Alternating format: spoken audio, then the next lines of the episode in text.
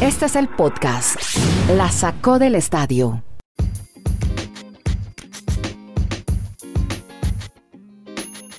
Hola, ¿cómo están? Aquí llegamos a otro nuevo episodio de este podcast que habla de deportes y ligas americanas.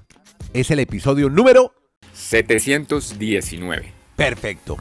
Dani Marulanda, a quien oyeron, está reportando desde el retiro. Más adelante Kenny Garay desde Bristol, Connecticut, que nos va a estar contando muchas historias. Bueno, hablemos de Manu Ginobili. De él tenemos así, otra vez, un hashtag grande que se va a volver tendencia desde este fin de semana. Ya les va a contar Kenny por qué.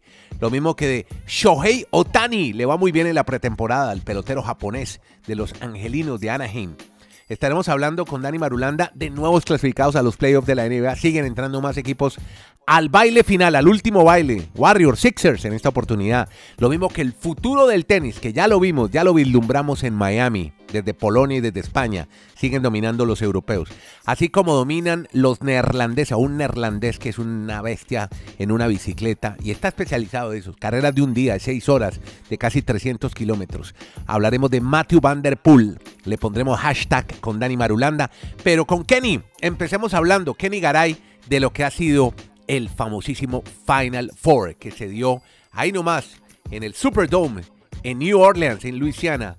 Lleno completo para dos juegos de semifinales donde salieron ya los dos equipos que disputarán justamente cuando usted oiga este podcast estarán disputando la gran final de la NCAA, el baloncesto colegial norteamericano que tiene una gran expectativa, gran difusión y conmoción en los medios americanos. Kenny, y lo vimos muy bien narrando la primera semifinal, Villanova, Kansas. Muy bien, Garay, te felicito como siempre. Capo, ¿cómo le va? Hombre, la felicitación me la doy yo mismo, pero por estar con ustedes, señores, aquí no, pero usted también. la sacó del estadio Polka. Gracias, Andrés, de corazón. Además que, ojo, Mm. Ajá. a mí me encantan las felicitaciones, pero tengo que entender también Sí, que los señor. señores Marulanda y Nieto me miran con buenos ojos porque son mis hermanos. Pero por Bueno. supuesto, así es. Eh, Y así debe ser. Como debe siempre. Por eso es que la pagamos tan- del equipo de uno. Por eso es que transmitimos toda esta... esta- que le dije a mi esposa, que fue una de las cosas que le dije a mi esposa en una de las peleas. Eso. Le ¿Ah, dije? ¿tú en qué equipo juegas al fin? en el tuyo. Ah, bueno, entonces dejémoslo así. Ah, Hagámonos bueno. fácil. Esta noche, Ah, el es. Final Four Sí, señor. es impresionante. A ver, eh, el debate se abre todos los años y muy Sí, seguramente algo tendrá que decir Madulanda Claro, como siempre. sobre la pasión y se compara siempre con la NBA. Lo que se vive en el baloncesto universitario, sobre todo en instancias finales y en el torneo de la NCAA, es inigualable. Claro, que es lo mismo que pasa con el fútbol americano a nivel universitario. correcto. O sea, es un espectáculo. Es que Andrés, estábamos en el Caesars Dome, claro. allá en New Orleans, Luisiana, eh, un estadio hecho para el fútbol americano. Pero por supuesto, espectacular Y- además. Es como una, un platillo llenó. volador gigante, ¿no? Y se llenó y la gente lo vivió, eh, en fin. Y al final, hombre, no se dio la historia que queríamos. Sí. los neutrales, los que no le vamos a ninguna universidad, en el caso mío, pues me alegro mucho que Miami llegara al IDEI. Pero queríamos que la historia del coach Mike Krzyzewski terminara con un título de la NCAA 42 años después. No se dio Ya. y terminó perdiendo ante su archirrival Carolina del Norte. De por vida, Andrés, de por vida. Correcto. Carolina del Norte va a sacar pecho ante Duke porque vea lo que les hizo este año. El último partido del coach K Ya. en casa fue precisamente frente a su archirrival. Correcto. Fueron más de 95 jugadores. Le hicieron homenaje porque ese era el último. Ya después se iba a jugar el torneo de la NCAA y no volvió a jugar en casa. Ya. ¿Quién lo ganó? Carolina del Norte. Carolina, claro. Y termina de mandar al retiro al coach K porque era el último partido si perdía y perdió. Ah, Esta noche se va a enfrentar a Kansas. sí. Promete ser un gran partido. Creo que será reñido hasta el final. Yo me la juego con Kansas como campeón ¿Ah, sí? de la NCAA esta noche en New Orleans. La, la cuota más alta Kansas entonces puede estar, ¿no? Hombre, yo, yo sí, pero no muy, no muy inclinada, ¿eh? Ya. Eh, muy pareja. Kansas es el único sembrado número uno que quedaba y que queda.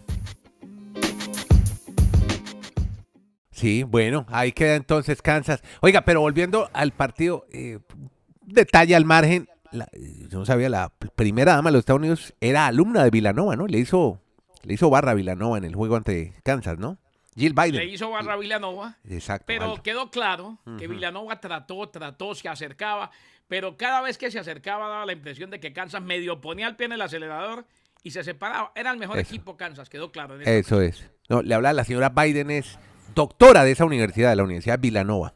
Bueno, de Villanova, sí. escuchemos Doctora en a- educación, ¿eh? en educación, así es, sí, Jill Biden. Escuchemos a ver eh, lo que tenga que contarnos sobre lo que él vio en el Final Four, Dani Marulanda, de, con sus eh, plataformas streaming. ¿Qué fue lo que vio en el Final Four, Dani, en la NCAA? ¿Cómo le va?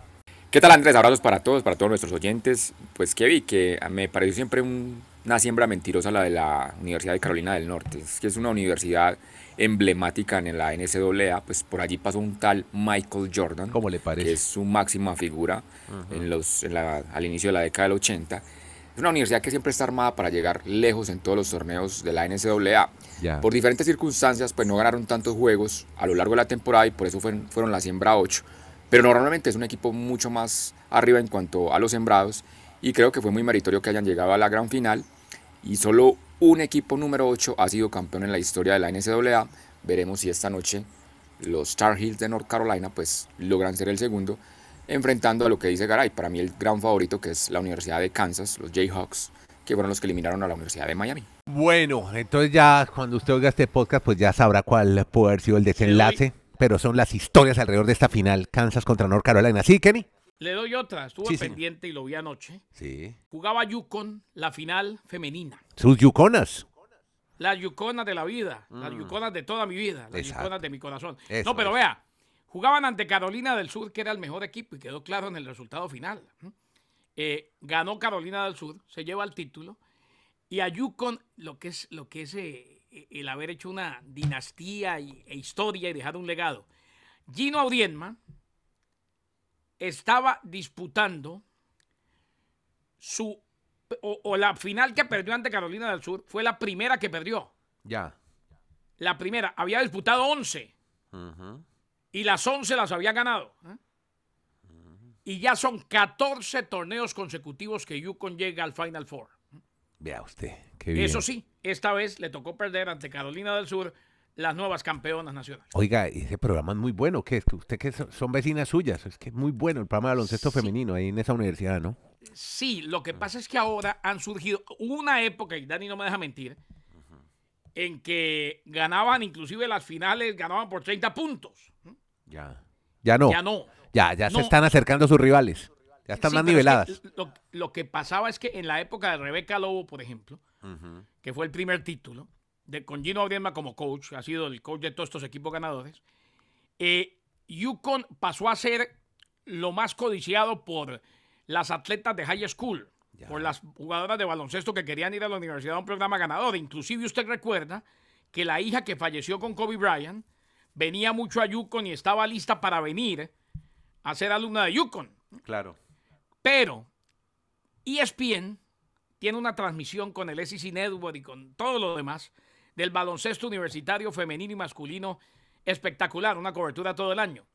Gracias a transmisiones como esas y a la manera como otros programas se han mostrado, ya se dan cuenta estas chicas que no tienen necesariamente que ir a Yukon, Ah, que tienen exposición nacional en televisión, en diferentes medios, CBS Sports, ESPN, yendo a otras universidades y por eso es que universidades como Stanford, como Notre Dame, eh, como Cincinnati, como el mismo South Carolina, han levantado tanto sus programas, ya compiten de tú a tú y ya eliminan a Yukon, lo han eliminado en Final Four. Eso sí, cuando ha llegado a la final, pues ha terminado quedándose eh, al margen solo una vez. Ayer que perdió, había ganado 11.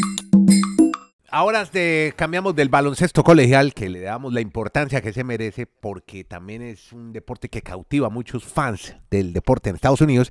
Hablemos ahora, de, seguimos en baloncesto, pero ahora los profesionales, la NBA, porque tenemos dos nuevos equipos, uno en el este y otro en el oeste, que llega al baile final, al, eh, baile de los playoffs. Cuéntenos, ¿cuáles son esos, esos quintetos, Dani Marulanda? Sí, señor, se trata de los Warriors, el equipo de Golden State, y también de los Sixers de Filadelfia. Lo que pasa es que entramos a la última semana de la temporada y entonces hay mucho que decir de la NBA. Los Warriors, pues usted se va a poner feliz porque Claro, desde siempre. que estamos en pandemia, este equipo no había estado en postemporada. Desde el 2019 ¿Cómo le parece? no llegaba a los playoffs los Warriors, que tuvieron tanto dominio en el cierre de la década pasada en la NBA. Y los Sixers, pues por quinto año consecutivo, llegan a la postemporada, a los playoffs. Pero desde el año 2001 no llegan a la final de la Conferencia del Este.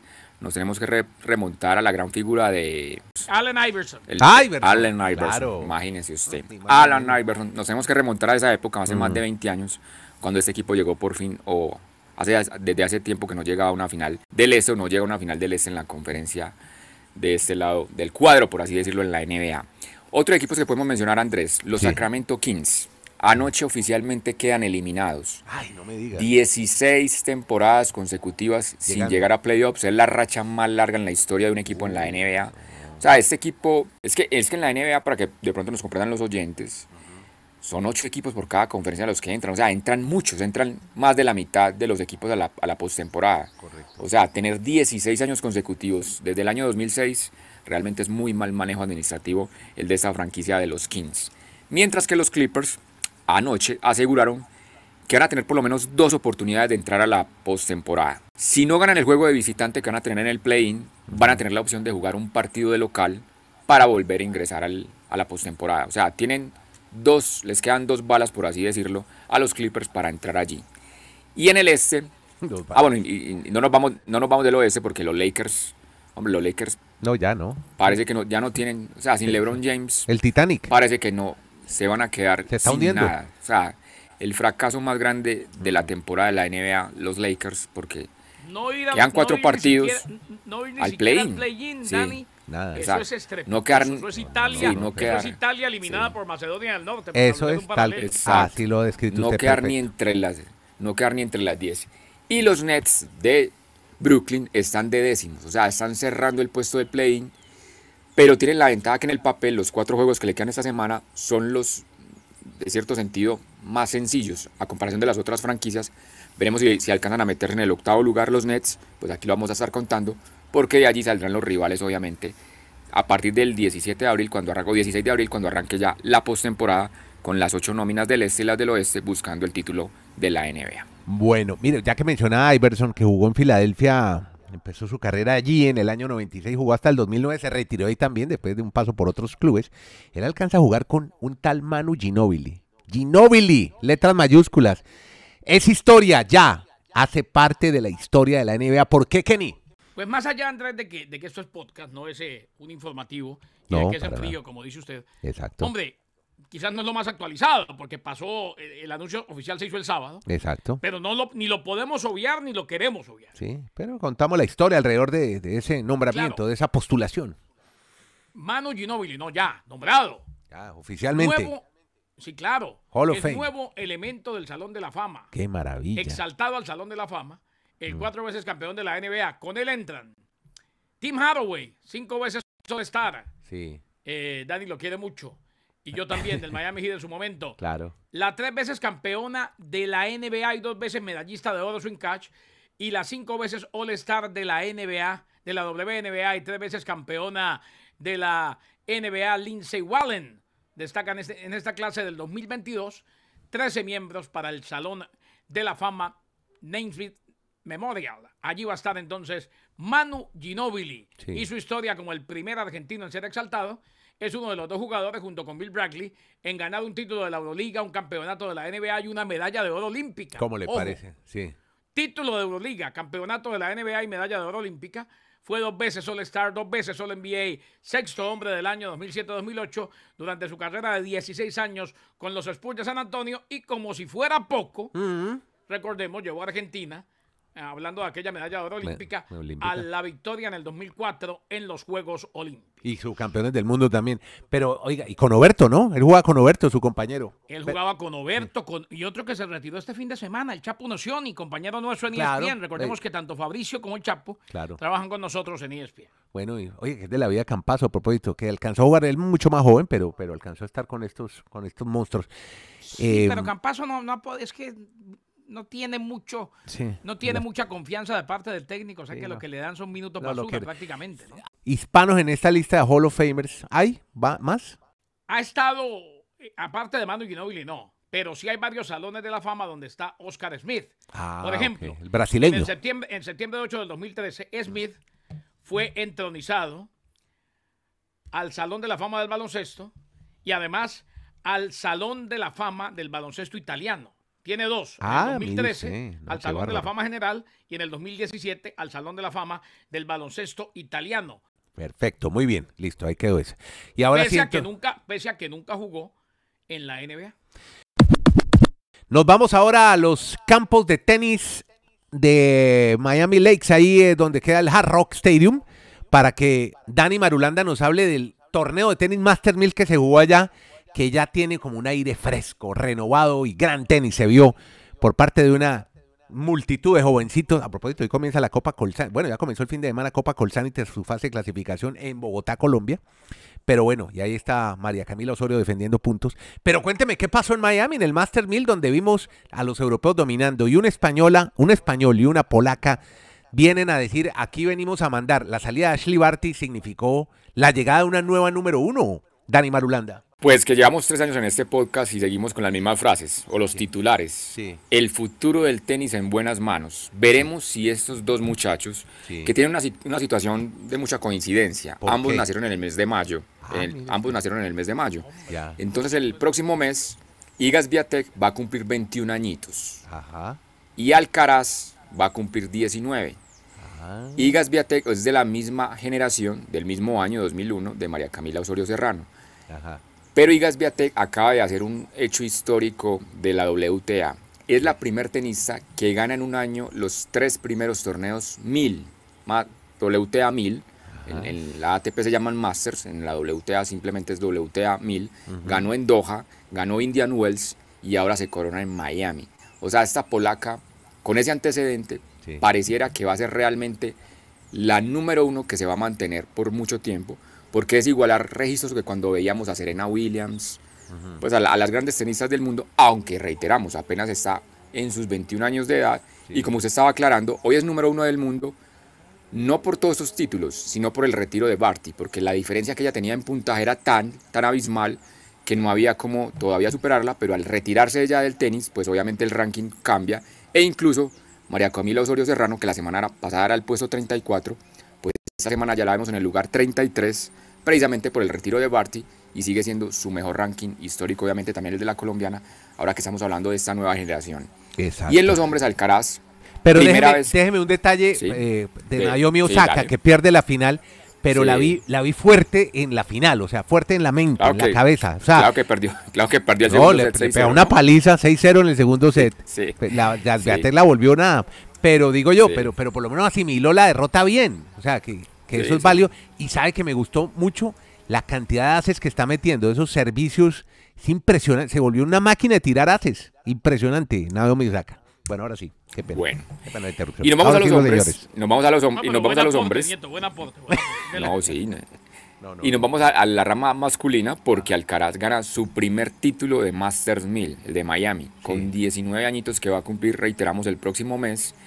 Y hay en España una locura porque ya lo catalogan como el próximo Rafa Nadal. El nuevo Nadal, sí. Que tiene, exacto, y que además tiene el espíritu competitivo, Sí. respetuoso, o sea, le alaban todo, parece que ese muchacho va a ser Y sabe gran y algo muy importante en el tenis. Sí, Carisma. Hmm, tremendo. eh, exacto. Se, gana el corazón de la gente rapidísimo. Que es muy importante en el Veremos deporte. entonces. Mm, Bueno. Veremos el tiempo que nos dicen estas dos figuras, pero Cari- están encaminadas a ser los más grandes por, esos, por esta década.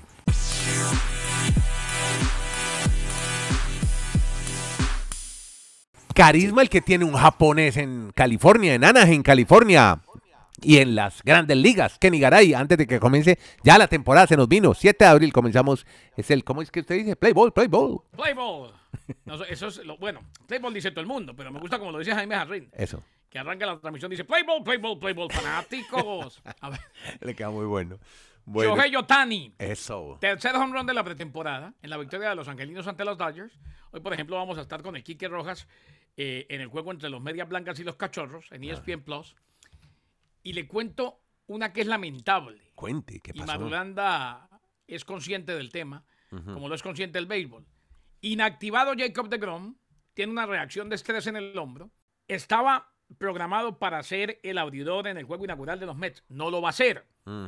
Y lo peor no es eso, sino que los doctores le dijeron no me lance durante un mes, Ah. porque tiene una inflamación. Quieren esperar el mes sin lanzar para poder examinarlo y verle bien. Una baja más que sensible y ojalá que vuelva después de un mes con los Mets de Nueva York. Pero Tani la sacó del parque otra vez y ojalá que en la temporada veamos todo lo que sabemos que tiene Otani.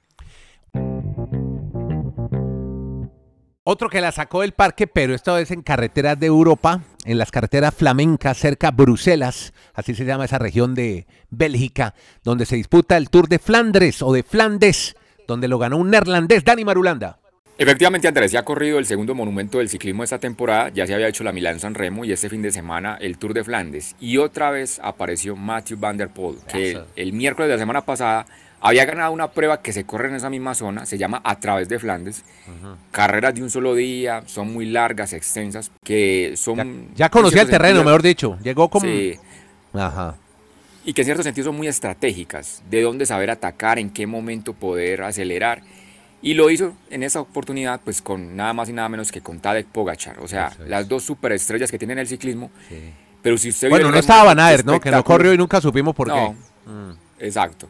Pero estos dos que pues, están encargados de o llamados a dominar el ciclismo durante este 2022 tomaron tanta ventaja que al final se fueron analizando a ver quién iba a ganar entre los dos y por poco les llega el grupo de atrás, que eran tres ciclistas que incluso solo aprovechó Matthew Van Der Poel y se enojó al, al cruzar la línea de meta Pogachar porque no sé si tal vez por ser holandés o de Países Bajos para ser más correctos uno de los que llegaba ahí atrás le ayudó en cierto sentido a Matthew, a Matthew Van Der Poel de dar el golpe de pedal preciso para cruzar primero la línea de meta y allí está otra vez ese neerlandés que corre por Alpecin Phoenix, una escuadra Andrés, amables oyentes, que no es World, World Tour, Tour, sí. pero que no se cansa de ganar carreras del World Tour como invitado porque tiene esta clase de ciclistas como Matthew Van Der Poel y nos va a quedar disfrutar todavía la Paris-Roubaix que es el 17 de abril para que usted se vaya programando ahí en su calendario. Sí. Y el 24 de abril, la Lieja, Bastón y Eleja, que son los otros dos monumentos que se corren en este mes de abril, porque el último ya sí es lejanos en el mes, o es más lejano en el mes de octubre.